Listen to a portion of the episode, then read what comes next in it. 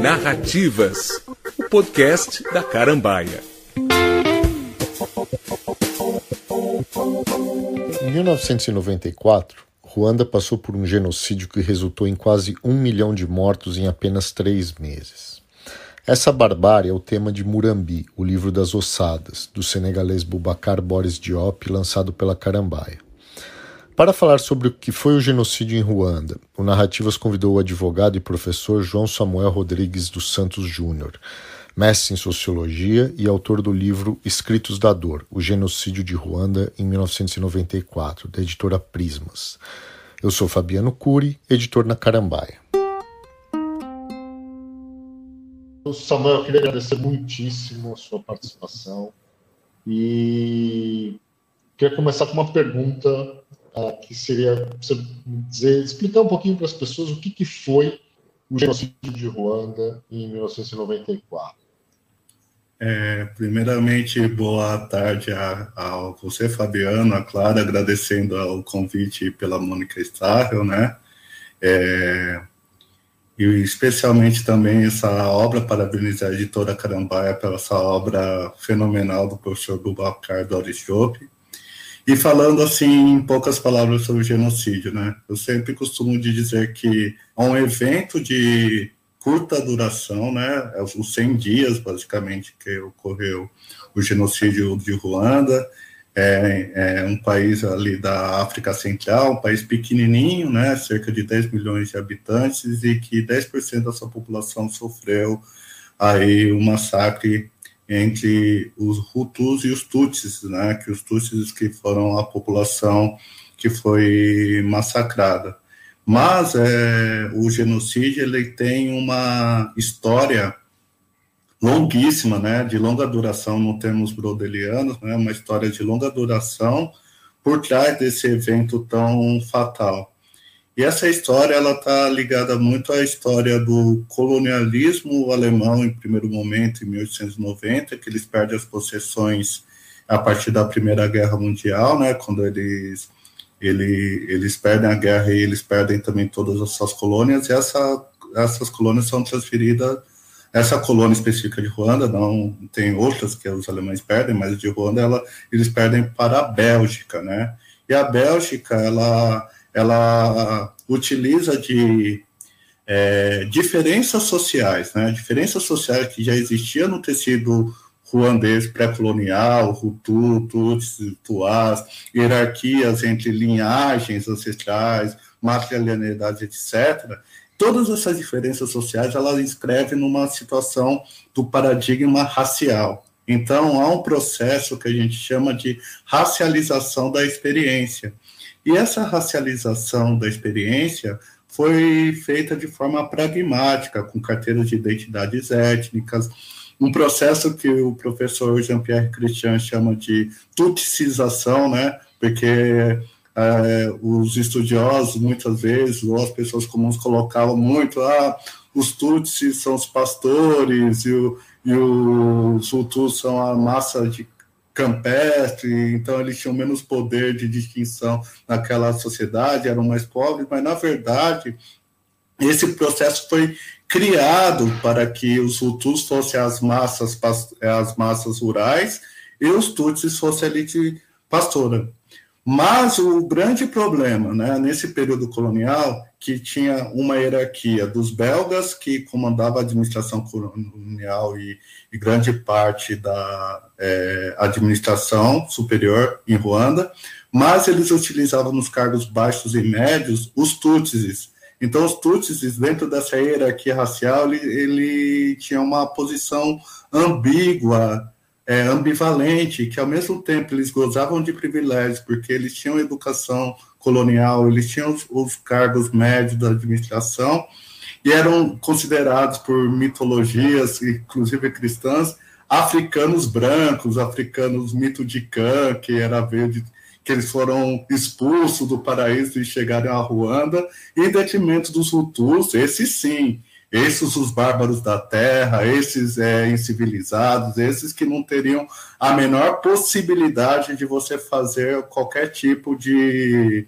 assimilação. Então, nesse período colonial, esse sentimento que eu chamo de ressentimento e que eu pego depois o conceito no período pós-colonial de acumulação social da violência do que, do Michel Misse, o professor lá da Federal do Rio, que estava falando sobre tráfico, outras coisas, mas eu percebi em Ruanda que esses anos de ressentimento é, que os Hutus sentiam nesse período colonial por essa desigualdade, essa, esse colaboracionismo relativo dos Tutsis, no processo de independência, os belgas vão embora, deixam os Tutsis na mão, entre aspas, e com a inversão no processo de independência que os Hutus fazem a revolução e tomam o poder, e os Tutsis são os responsáveis aí por todas as mazelas é, da sociedade ruandesa. E aí, com o tempo, ocorre na década de 60, 70, 80, vários massacres que o governo ruandês, na mão dos, Tuts, dos Hutus,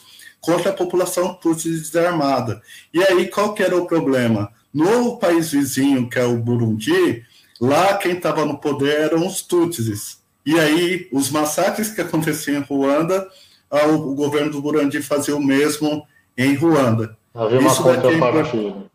É, esse é importante porque tem uma teoria do duplo genocídio que o professor Bubacar vai falar no livro, ele fala no pós-fácil, que ele é radicalmente contra, mas a gente eu estou deixando ao lado aqui para que a gente possa explorar, explorar melhor depois. Lá em, passando da década de 90 e 94, assim, 90 a 93, já começa uma crise econômica em Ruanda muito grande na década de 80, e a ditadura é, do, do, do o presidente que, que derrubaram o avião, ela sofre as contestações, tanto interna dos Tutsis, quanto externa do, do, da Frente Patriótica Ruandesa. O que, que acontece? Com o tempo, eles começam já a se organizar para o massacre. Quando, reduzindo muito, porque senão eu vou ficar dando uma aula aqui, não é o objetivo, é, quando estava no acordo de paz na Tanzânia, né, entre o presidente de Ruanda e o presidente do, do Burundi, no retorno, esse o avião é derrubado, tanto do, morre o presidente de Ruanda e morre, morre o presidente do Burundi. Isso foi a senha para o massacre, e a partir daí, né, é, começa-se a essa, essa, esse massacre infinitamente trágico da população Tutsi e de pessoas defensoras dos direitos humanos, outras é, pessoas que moderadas dentro do, do, do, poder, não do poder Hutu, mas Hutus moderados também sofrem esse processo de extermínio. Samuel, uh, assim, até aí falando do extermínio em si, uh, tem um autor, o Jean Hatzfeld, que você usa bastante, inclusive, no seu, na sua pesquisa, uh, que ele faz uma comparação do modelo de, de extermínio dos judeus pelos alemães, que era um museu, um modelo uh, uh, industrial, né, no caso, os campos de extermínio, os judeus eles eram separados, levados para esse campo de extermínio e eles eram eliminados de uma forma mais, entre aspas, ascética, né, o uso das câmaras de gás. E normalmente quem cuidava da, depois dos corpos desses judeus eram próprios judeus que trabalhavam uh, como capos no campo de concentração, nos campos de extermínio. E no caso de Ruanda, uh, o Hatzfeld fala que é um, é um extermínio rural. Né? Os, os Hutus pegam os seus facões e vão matar os Tutsis, e, e, a, e não há uma separação como havia no modelo nazista, porque eles eram vizinhos, eles eram havia muitos casais uh, uh, uh, de, de Hutus e Tutsis, eles jogavam bola juntos, eles saíam para beber juntos, eles trabalhavam juntos, e aí de um a partir de um determinado momento, os pegam os facões e vão matar esses seus vizinhos, amigos, colegas que conviviam. Então, não há essa separação. Você concorda com essa afirmação do, do É, eu é, concordo que é, tenho lido Rosenberg fala da indústria da morte, o, tem a Hannah Arendt, né, ela, ela foi até acusada de colaboracionista do nazismo por levantar essa história dos Sonderkommandos, né, que exercia o trabalho sujo é, no campo de, de concentração, E sim, em relação ao Ruanda, a diferença é que a, a indústria da morte ela tem uma racionalidade, né? Só que essa racionalidade é por meio técnicos meio inacreditáveis no sentido do agenciamento, né, para a matança. E dentro desse agenciamento para a matança, a gente vai observar mesmo que, os, que não há uma, um apartamento social, como no caso do nazismo, né, e dos campos de concentração, mas há, sim, é, é, todos os espaços né, onde que a solidariedade é ordida, que é nos campos, nas praças, no, no, no cabaré, tomando as cervejas de banana tão comum lá em Ruanda, essa socialidade, sociabilidade e solidariedade grupal, que é muito típica da sociedade ruandesa, passa por uma sociedade é, fria e, e, não tão fria assim, da matança. Essa solidariedade ela começa a ser realizada em, de, pela, pelo, pela população, pelas Interahamwe, que eram as milícias é, do governo Hutu, etc., e o Hatzfeld ele tem vários relatos né, falando muito dessa relação que mais me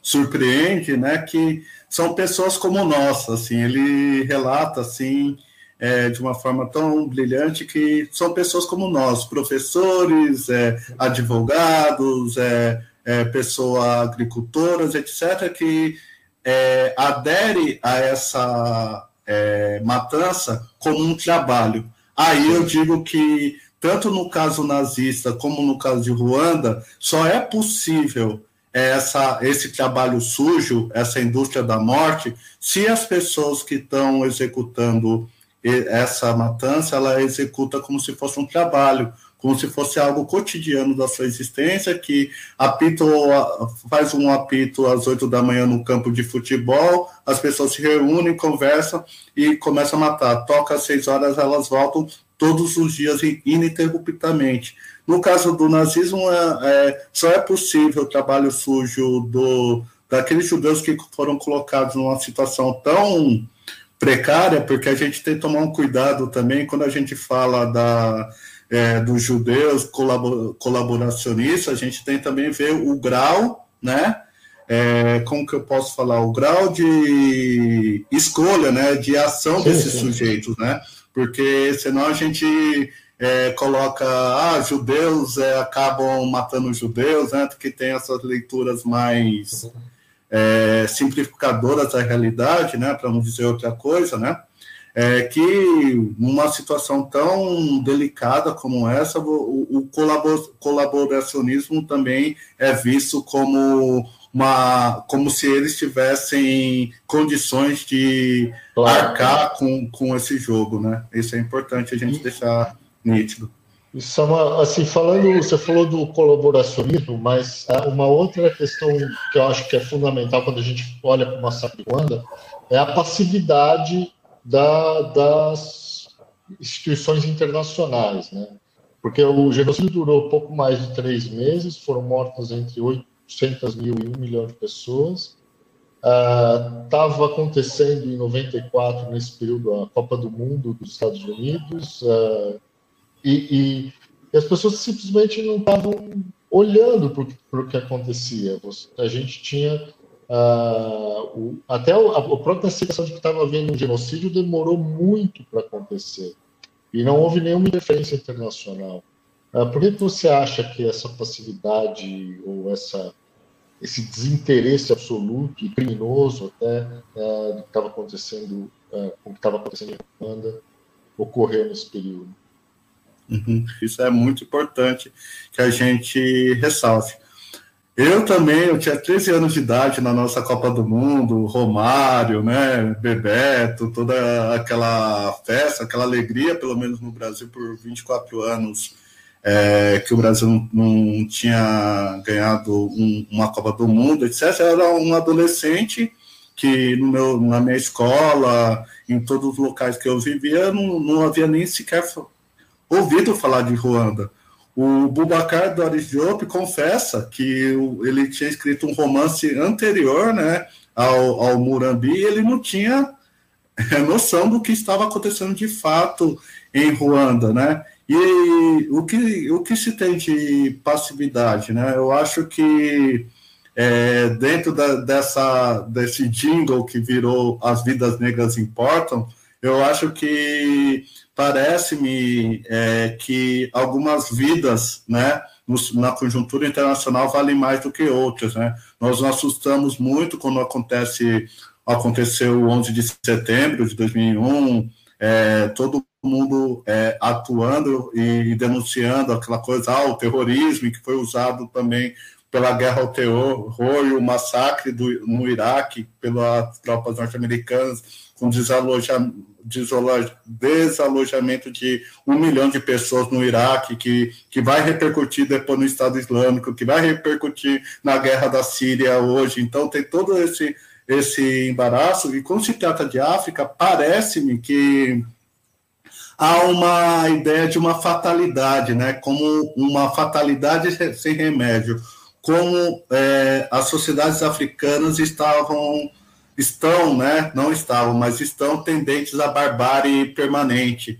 E aí o professor Kabungele Munanga, né, professor de antropologia da USP, super reconhecido e respeitado, ele, ele comenta num artigo que eu acho muito relevante, que é, que é, que é o seguinte, os processos de consolidação dos estados nacionais na Europa no século XVI foram muito tranquilos, né?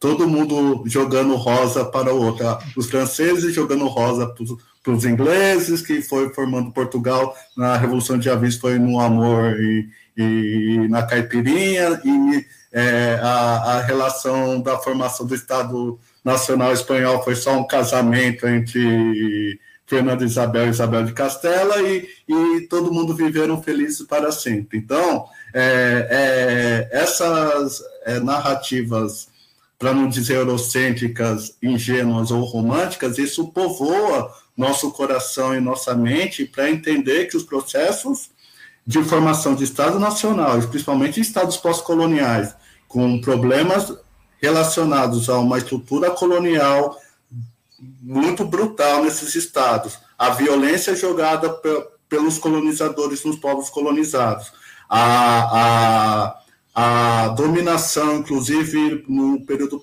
pós-colonial, das nações europeias sobre esses territórios, a gestão derrubando ou colocando quem bem entende dentro das estruturas desse, desses países, ela é muito é, efetiva que, que se estabeleça um processo violento dentro dessas sociedades. E mesmo dentro disso aí é uma leitura do Fanon no, dos Condenados da Terra, é, o africano só é visto como ser humano para, para, para os europeus quando ele exercita a violência. Aí que ele é reconhecido como humano. Só que essa violência, ela adentra os estados é, africanos e para você ter uma troca de poder, os grupos é, antagônicos eles recorrem à violência para, para conseguir ter espaço de poder no estado que tem recursos muito escassos. Então, quem domina a estrutura de Estado do Estado africano pode partilhar das universidades, podem ir para a Europa sem ser refugiados, etc. Como você pode ver, os programas de PQG aqui no Brasil, recebendo estudantes africanos, são parte da elite é, poucos, né, poucos que eu, que eu conheci, são pessoas assim das classes populares dos países de origem. Eles fazem parte de algum de, de do, da estrutura, pelo menos média, do Estado africano que eles é, vieram. Então, isso é, é importante que a gente deixe nítido, né? E, é, e uma, uma imagem que ficou logo no início do, do, do genocídio em Ruanda, né, principalmente como a mídia internacional estava apresentando o conflito, era de que aquilo tratava de uma guerra civil, ou até mais grave, como se usava com muita frequência, guerra entre tribos, né? Coisa absurda. E, e, assim, e hoje, uh, Samuel, como é que está a situação de Ruanda? Passado esse, assim, são mais de 25 anos, uh, como é que ficou o país? Parece que foi fraturado né, durante a década de 90. Uhum. É, Fabiano, era, você fez uma pergunta que o, um professor Gabriel Feltran, lá de São Carlos, né, sempre me fazia, né? Que eu ficava muito. É, esse trabalho foi de 2010, 2012. Eu ficava muito. Nossa, genocídio, genocídio, genocídio, genocídio, né? E ele sempre falava, Samuel, e o depois, e o depois? Eu fui, terminei meu mestrado, fui seguir outras coisas na minha vida, né? Seguir outro caminho, não quis mais é, trilhar para ser mundo acadêmico, né? Mas na minha, na minha, no final da minha graduação em Direito, eu tive que enfrentar esse desafio, né? Que o meu TCC foi análise né, do, dos tribunais penais internacionais, né? É, do Tribunal Penal Internacional de Ruanda, a Corte Nacional e as gachachas, né? Que são é, a, a, as cortes ancestrais que, de fato, julgaram os participantes do genocídio no, no, no, no mais é, no terreno mais básico da sociedade, né? Que depois eu vou explicar isso. É, em análise é o processo do Tribunal de Frankfurt Auschwitz, né?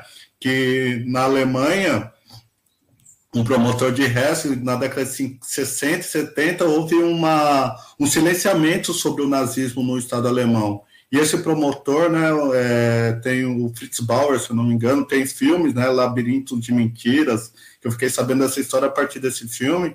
Ele começou a perceber que essas pessoas simples, etc., que participaram do, do nazismo e estavam no campo, viraram professores, babás, é, é, adentraram o Estado alemão e tudo nazistinha de carteirinha, se é que podemos brincar com esse tipo de coisa, né? E aí eu fui começar a fazer é, essa pesquisa, aí eu comecei a observar que o Ruanda tem um, um, um esforço do Estado ruandês para a questão de um dever de memória, né, do genocídio, da, dessa questão de, de uma fratura que não é uma fratura que eu posso dizer que ela não tem não tem como cicatrizar, né? Então você tem um esforço do governo para essa coisa da ideia da memória, da verdade, de, do perdão, etc. Mas, por outro lado, esse perdão do governo ruandês é comandado pelo próprio Estado ruandês. Né? Então, a gente tem é, é, essas coisas da questão das cortes gachachas, especialmente, né? que é uma corte que, no período ancestral ruandês, assim, eu estou com um problema com a Clara e o Fabiano em relação ao sorgo, né? Daí eu, eu, eu tenho uma plantação de sorgo, a, a Clara chegou e, e levou um, um, pouquinho de, do sorgo lá na, na, no, meu, no meu ambiente rural. Né? E aí eu vou, eu vou brigar com o Fabiano porque ele levou o meu cavalo. E aí, em vez de a gente ir a um tribunal ou nos matarmos, você ia debaixo do baobá, tinha os, os juízes ancestrais, que eram os, os, a corte anciã, e nós íamos conversar. E a partir do diálogo, né, a partir de um, que a gente chama no direito hoje de uma justiça restaurativa, tem até juiz constelando hoje, né, para nos casos de família, para para as coisas ficarem melhor do que uma abordagem do Estado mais violenta e incisiva, né, que, que só ocorre no direito, né, essa justiça restaurativa é, é, dava um, um, grau de harmonia social na, na, na sociedade rodesa. Só que o grande problema é que que a gente está falando de brigas de, de sorgo e de cavalo, a gente não está falando de genocídio. Então, muitas vezes essas cortes você tinha o arrependimento, tinha que apontar o, o, o crime, e a pessoa, ou o parente, ou sobrevivente, é, tinha que perdoar. Então, em Ruanda, hoje, é, é você tem um processo também é, dessa, desses tribunais das cortes gachachas que estão até hoje, e também, no sentido econômico, você tem um desenvolvimento econômico importante, com agências é, internacionais fomentando, etc. É, por incrível que pareça, o lugar onde o Covid está mais controlado na África inteira, em Ruanda. Eu não sei também se isso é relacionado à questão econômica de trânsito de pessoas no continente africano. Eu não sei quais são os outros fatores, mas Ruanda hoje está no processo que está num governo de coalizão, né, que eles chamam, governo de coalizão meio, um proposta, proposta do Kofi Annan, né, o governo você tem uma chamada democracia étnica, onde você compõe dentro desse governo a, a, a, a parte dos Hutus e parte dos Tutsis, e o parlamento em Ruanda é uma característica, é, ele é, é majoritariamente feminino, né? mas uma característica importante que a gente pode é, abordar no, no parlamento de Ruanda. Outra característica muito importante, né, que, que em relação a essa questão mais jurídica, é que a pena de morte foi abolida em Ruanda desde 2007. Então, não há também uma, uma atitude aí, eu julgo, corajosa do governo, né, de Ruanda, o Bubacar fala isso no pós-fácil também, uma atitude corajosa do governo de Ruanda em abolir a pena de morte para que seja possível as cortes gachachas ter, ter existência. Mas é um, um, algo muito bonito, né, no sentido teórico, mas na prática os ruandeses vivem até hoje em clima de desconfiança mútua, né? É isso que a gente pode dizer. É, difícil imaginar algo diferente. E você estava comentando dessa, desse trabalho de resgate de memória, e aí eu queria até colocar uma questão aí do ponto de vista mais da, da literatura, porque uh, depois da final da Segunda Guerra Mundial, alguns autores sobreviventes de campos de extermínio, que tiveram experiências traumáticas, tentaram produzir textos testemunhais e muitos desses textos não foram bem aceitos de tão uh, de tão violento que era aquilo para a sociedade, ela ter que conviver novamente com aquilo demorou um certo tempo até esses textos serem absorvidos. E uma alternativa que aconteceu muito, a gente tem uma literatura muito forte da Shoah, né, da, da, da, principalmente de, de sobreviventes ou descendentes de sobreviventes, e no caso, por exemplo, do Bubacar, ele faz o uso da ficção, assim como muitos europeus fizeram também, para tratar desse drama, para tratar desse resgate que às vezes é tão difícil. O que, que você acha disso? Você que pesquisou textos de filósofos, eh, sociólogos, uh, uh, jornalistas, como é que é, como você vê o tratamento ficcional de uma situação de horror como essa? É, primeiro eu tenho muita inveja dos literatos, né? Eu tenho uma inveja do pessoal do campo da literatura que eu, você não tem ideia, né? E, eu, e segundo, eu acho plenamente possível, né? Eu acho que a própria narrativa história tem um texto do Ray John White, se eu não me engano, que fala a história como ficção, se eu não me engano é dele. É a história, com, com o, o, como a gente está lidando com uma, uma questão muito grave, como a Shoah, o genocídio dos judeus, ou o genocídio de Ruanda, etc., é, a narrativa ficcional, no meu entender, e no próprio pós-fácil do livro do Bubacar ele defende também, ele, ele, não pode ser, é, entre aspas, e muito entre aspas, com todo respeito, né, meramente, que não é mero, né, é, ficcional, ele precisa ter uma abordagem histórica para é, alinhavar o que, que esse é, pesquisador é, ou literato, ou escritor, ou jornalista, o que, que ele quer com esse romance, né? E a partir disso, ele tem a capacidade criativa e de liberdade de, de, de escrita para fazer a amarração para esse dever de memória. O que, que na minha opinião, é um pouco perigoso para os é, é, escritores africanos. Eles são sempre puxados por esse dever de memória e por uma escrita engajada e política. E a África eh, necessita dessas escritas, mas a África não se reduz a, a somente à escrita política. Então, é, é, um campo muito delicado, muito tênue, mas no caso específico de genocídio, infelizmente, a, é, é, não dá para fazer arte pela arte, né, Fabiano? Eu acho que tem questões éticas e sociais muito profundas que precisa tirar o, o inaudito ou o incompreensível, né? Como ah, aquele, aquilo que aconteceu, como que aconteceu e como se for, não fosse possível de uma explicação, e ter um recorte histórico, e o que ele falou muito, o que eu achei muito interessante, que é a questão da, do ouvir. Ele, ele, ele tem uma parte do pós-fácil que ele comentou que eu não, eu, não, eu não posso fazer anotação nas valas comuns, né? Eu estou aqui na vala comum e aí conta aí para mim o que está acontecendo, né? Então, a, o, a coragem, a beleza do, do Bubacar é justamente ouvir o processo de escuta que ele teve como jornalista, o processo de escuta como ser humano, e ouvir as histórias daquelas pessoas vivas para poder narrar é, e fazer os mortos falarem.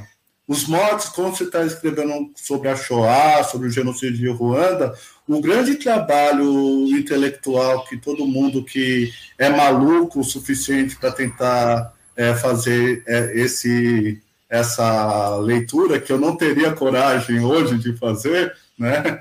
É, é coisa de jovem, como diz a minha mãe, né?